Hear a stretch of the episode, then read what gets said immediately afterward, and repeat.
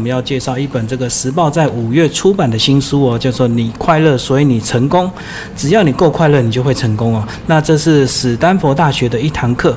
那我们今天非常高兴邀请到这个时报出版的这个企划副理张燕怡来为我们介绍这本书。嗨，燕怡你好。Hello，各位听众朋友，大家好，清明好，很高兴在空中跟大家见面。那一开始是不是跟我们听众朋友介绍一下啊？你们时报为什么会出版这本书？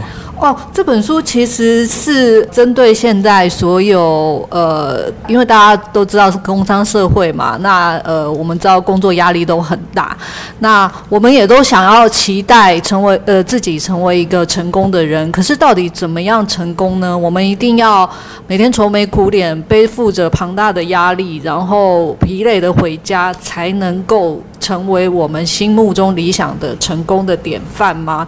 其实不一定。这本书打破了我们以往呃既有的观念，然后是一本非常有意思的呃有观点的呃书，所以呃想说来介绍给大家。好，这个打破我们过去的传统印象，就是说觉得成功一定要很努力啊。是。那一开始是不是呃先跟我们介绍一下这个作者好不好？好。这个作者呢叫做艾玛塞佩拉，他是一个博士，然后其实他蛮有来头的，他是呃耶鲁大学跟哥伦比亚大学的心理呃学系毕业的。那目前呢，他在史丹佛大学的呃呃任教，然后呢。他也在史丹佛大学里面有一个慈悲与利他主义教育中心，然后他担任科学部主任，然后他教授快乐心理学，为呃呃这块的呃心理学的努力有很大的贡献。所以他是在斯坦福先有这样的一堂快乐心理学的课程，才衍生出呃这本他的一个作品。没错，嗯，对。那里面呢，他有提到一些我们过去对。呃，成功的一些错误的迷失哦，是不是也帮我们介绍一下？他也归类出有五种错误的迷失。是，呃，以往哦，我们都觉得，我我这样讲好了。其实他在有一个呃课程里面，他碰到一个学生，那个学生就告诉他说。嗯，告诉艾玛博士说，我想要呃停掉这堂课，因为你讲的课跟我我想象的，我之前理解到的呃那个方法都不一样。然后那个艾玛博士就问他的学生怎么说呢？那个学生就说：“我知道我应该要成为一个对社会有贡献的人，我必须要成功。可是这一堂课，也就是艾玛博士所教的课，完全。”都跟我父母讲的、告诉我的方式是不一样的。那艾玛博士就问他的学生说：“那你的父母到底认为你应该怎么样呢才会成功？”那学生就告诉他说：“我父母认为我要 suffering，就是吃苦。”嗯。那艾玛博士心里就有一点悲伤，他觉得，因为其实，在史丹佛大学里面有很多学生因为压力大而自杀。那他其实非常不乐见这样的情形，所以他想要告诉他的学生说，这也是他为什么呃从事了呃快乐心理学这样的教育。他想要告诉学生说，其实呃你能不能够成为一个成功的人，跟你呃快不快乐其实息息相关的，而并不是因为你受了苦，然后呃你要。很倍数的呃加速的努力，然后焚高气鬼不是这样子的。只有你心里觉得快乐的时候，你才能对工作有呃全新的投入跟专注，才能会呃这样的呃心理状态，它才会影响到你的身体状态，才会成为一个具备成功条件的身体，才会成为成功的人。好，这也是跟我们过去的印象就会觉得，尤其是我们亚洲人，这个望子成龙、望女成凤，就会给一些像虎妈这样子的一个教导，对不对？对。然后他就说，呃，这位作者就是所专注的路线呢，就是其实快乐好像就是成功的一把钥匙一样。你的做任何事情，不管是学习或工作，都是要从快乐来做一个起源，这样子。好，那刚刚有提到这个，呃，成功的六大迷失哦，是不是我们也比较具体的来跟我们的听众朋友介绍一下？比如说第一条呢。他就说呢，随时保持在火力全开的冲冲冲状态。对，这个是一个成功的六大迷失之一。呃，普遍的人都认为，成功的人生就应该要要往很对，要要很很硬规律，就对。要往前冲刺，然后他呃，大家也觉得这是保持竞争力的一个方法。那呃，其实这个是呃有问题的，因为当你的身体全数都在紧绷的状态的时候，他是没有办法发挥专注力的。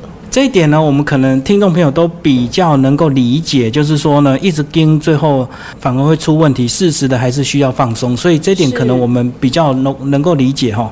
那比如说第二点，他说压力越大才会越成功，这个好像就这个有点这个争论了，对不对？因人而异，因为有些人他觉得压力大，他才会突破现况这样。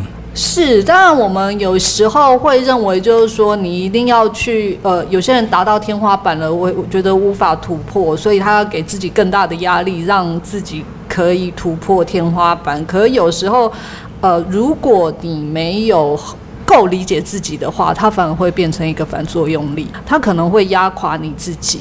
所以其实我们不能说压力跟成功没有呃直接或间接的关系，但是你也要在呃衡量自己到底能不能够承受这么大的压力的状况下，去测试自己要不要承受那个压力。所以应该是说，不要什么事情都是压力越大才会越成功，是还是要很清楚理解自己的一个忍耐跟状态这样子。没错，好，这个就比较容易去理解。但是我觉得有一点呢，我个人就是觉得比较奇怪，比如说第三条，他说坚持到底，成功就会来找你，这个不是本来就应该这样吗？凡事都应该坚持到底。其实有时候我们回到刚才也是一样的道理，就是有时候你发现坚持到底，成功也不会来找你。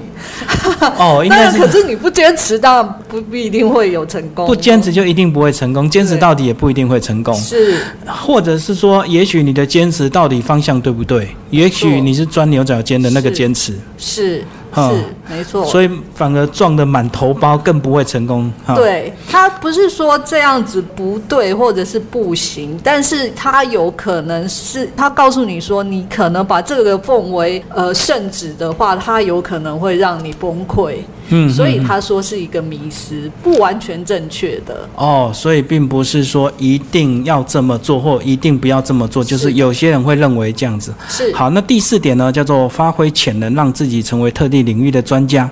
对，这个就是去理解自己是什么样子的人，然后你才能去把自己的能力凿得更深，然后你才能在对的场域里面发挥你自己的能力。嗯嗯嗯，好，那第五点呢是不要拿自己的弱项跟别人的强项相比。对，就是我们现在很喜欢，就是讲说啊，那个人好哪边很厉害？对哪边很厉害，我以后也要成为那样子的人。其实不用这么硬，就是不需要把自己的缺点 进去跟人家比，因为也许他的生长条件他有这样的一个优势。是。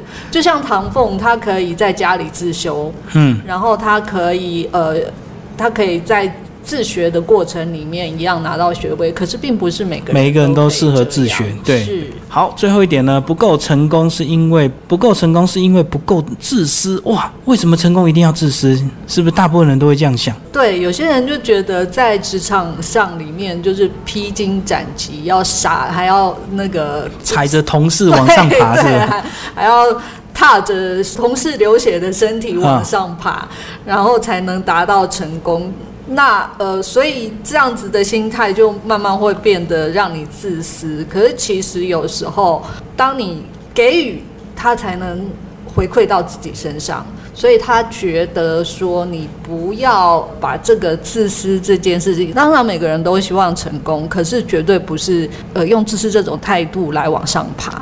或许说，呃，就是有些人也许他过度追求自己个人的成功，他就会变得很自私。那有时候成功的定义反而是一个团队的成功，或者是一个企业的成功，对，会价值远高于个人。是所以，如果你愿意多帮助你的同事，反而你会反而会更成功这样子，没错而。不是站在自己自私自利的一个角度。好，这是成功的六大迷失哦。那听众朋友有兴趣可以找这本书来看哦，里面呢也解释的呃非常的详细。那最后呢，那当然就是大家就会好奇，那我到底要怎么样快乐会造就我们的成功？所以它就有这个六大关键，对不对？是，它有六大关键。其实呢，呃，我们他这边提到的六大关键，第一个叫做活在当下，享乐也要在当下。哦，工作跟享乐都要在当下就对了。是，他说呢，忙碌的人一心多用，有生产力的人选择专注。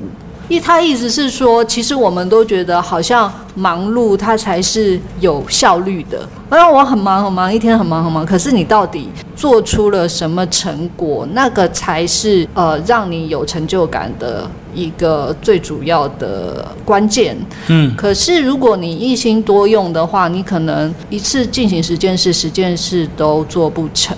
所以他会建议你专注一件事，比如说你一天只做一件事或两件事，但是把它完成一个阶段，让它变成一个有效率的事情。所以他告诉你专注是很重要的。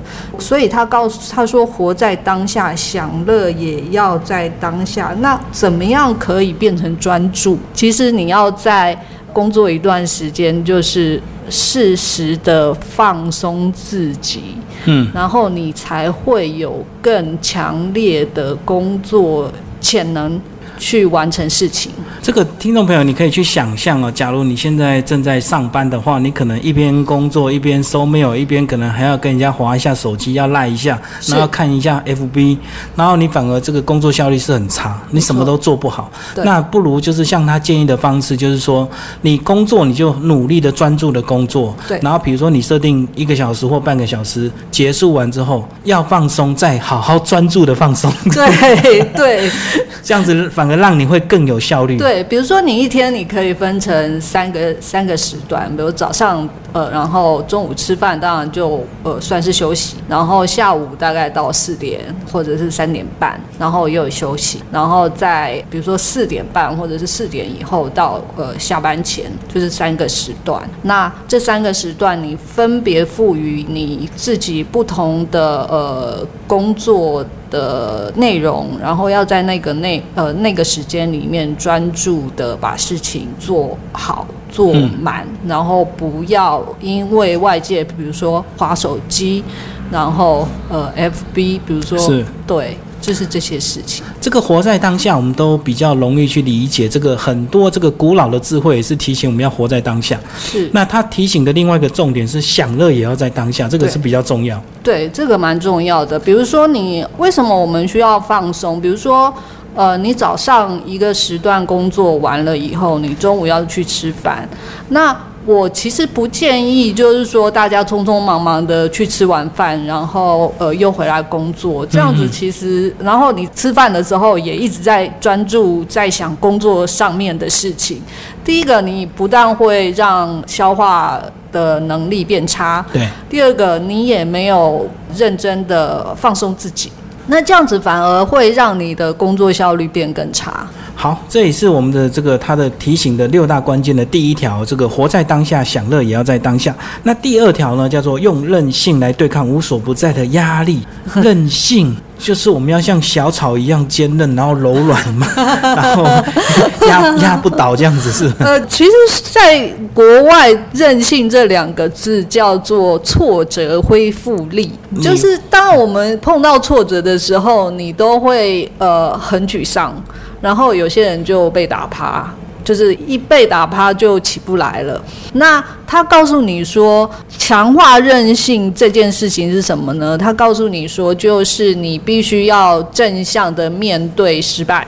嗯嗯，因为他做错了，造成一件事情做错了、搞砸了，造成你的失败，它里面一定有你可以学习修正的地方，所以你不要认为挫折或失败是是是一个负面的，你必须要呃正面的看待它，至少你会在呃挫折跟失败里面找到哪些方法是行不通的。这个即使你今天再把天大的事情搞砸了，你明天一样要过日子。就是是太阳明天一定会升起哦，所以说并不是世界末日这么严重。那反而呢，在这样的一个挫折之中去学习到这是挫折的原因，来面对下一次的一个成功。是这个简单讲，就好像我们这个欢乐的时光一样，欢乐的时光很快结束之后呢，就要面对分离。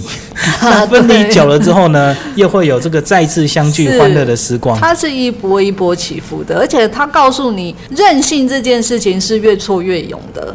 就是它其实会在你的身体里面的神经跟记忆，呃，神经跟基因有呃记忆，所以呢，当你越能承受，呃，越能正向的看待呃失败跟挫折的时候，呃，然后静下心来去处理失败跟挫折，面对下一次的挑战，这些所有的记忆呃所有的记忆都会留在你自己的身体里，嗯，它会是越来越强的。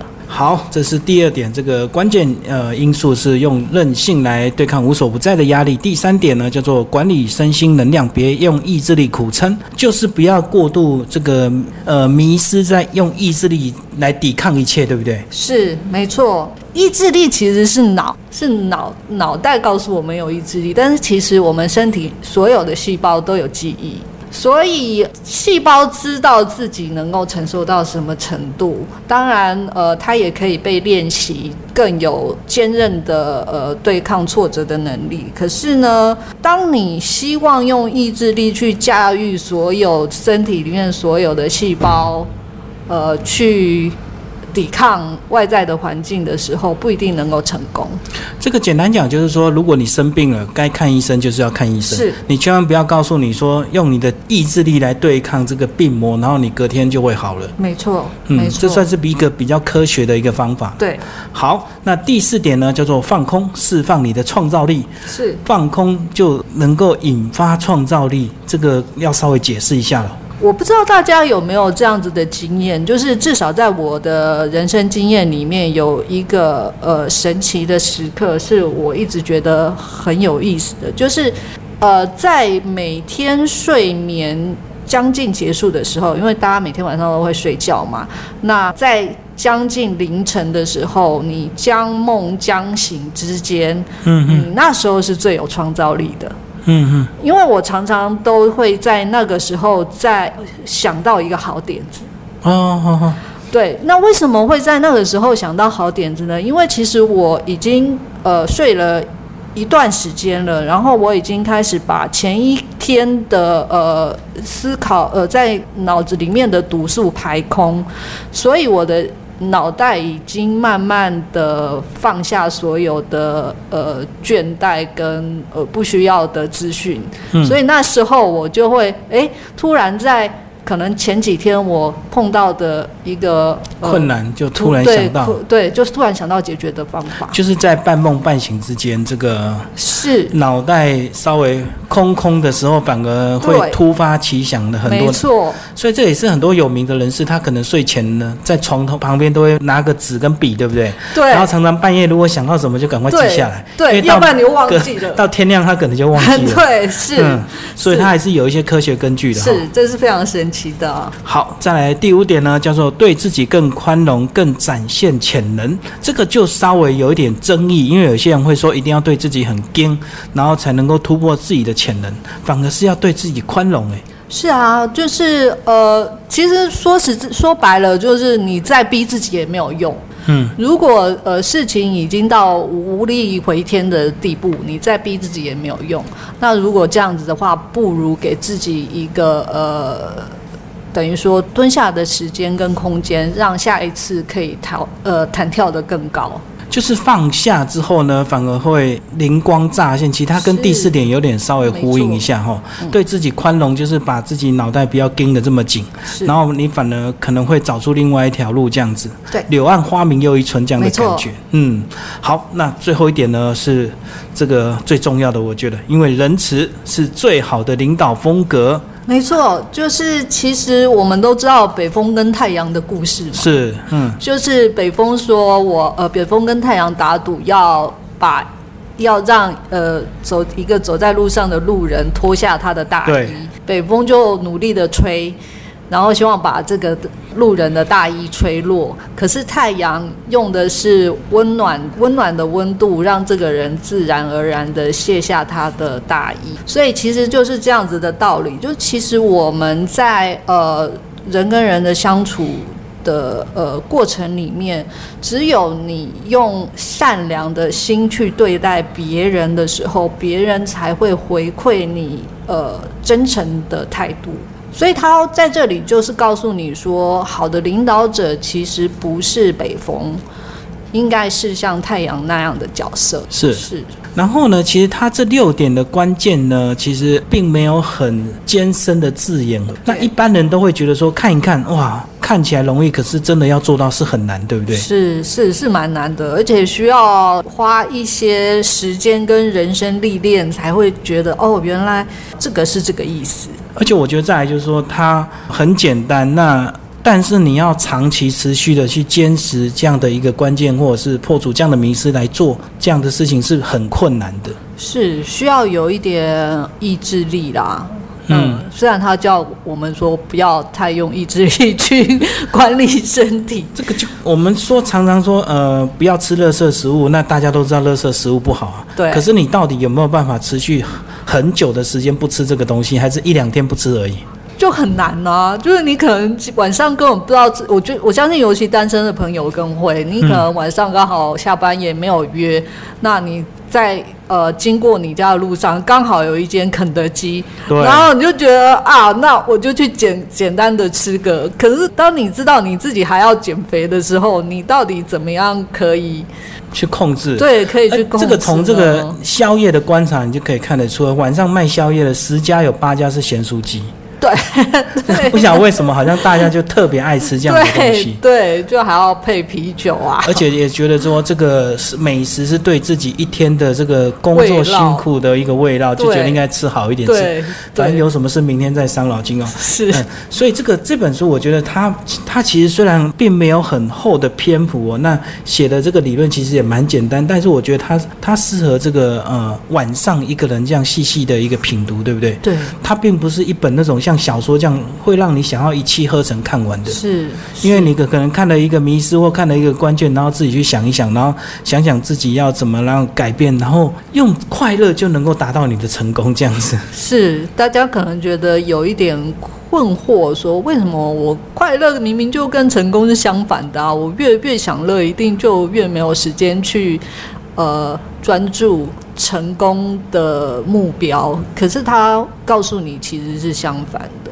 好，那最后燕姨你也讲讲你个人看这本书之后，你有没有什么样的一个改变，好不好？呃，其实我觉得它里面有一个还蛮令我印象深刻的，它告诉你说，呼吸这件事情就可以控制你的情绪。是，比如说我们在紧张的时候。呃，我们的呼吸快，然后我们在放松的时候，我们的呼吸慢。那我们在快乐的时候，我们的呼吸是呃顺畅的。我们在恐惧的时候，我们的呼吸是紧绷的。那一种呼吸方法，呃，连接着一种心理的呃情绪状态。嗯嗯。所以他告诉你说，他们在实验的过程里面，他们就找了很多人来实验，他们发现说，其实我们也可以用呼吸来控制情绪。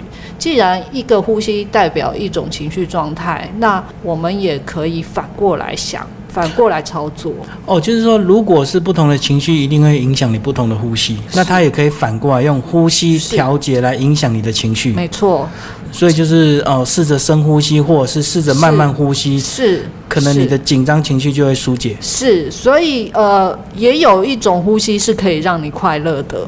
这个是非常神奇的。然后他在 TED 上面的演讲也有提到这一点，就是我们的作者在 TED 上面的演讲有提到这一。那我觉得这个是呃，对于现代人高度紧张的生活步调是很有用的。最后讲讲这堂课，在史丹佛一开始刚推出来的时候，我相信一开始可能有些大学生会不以为然吧，他觉得我干嘛还要让你教我怎么快乐，我自己就很快乐了。对。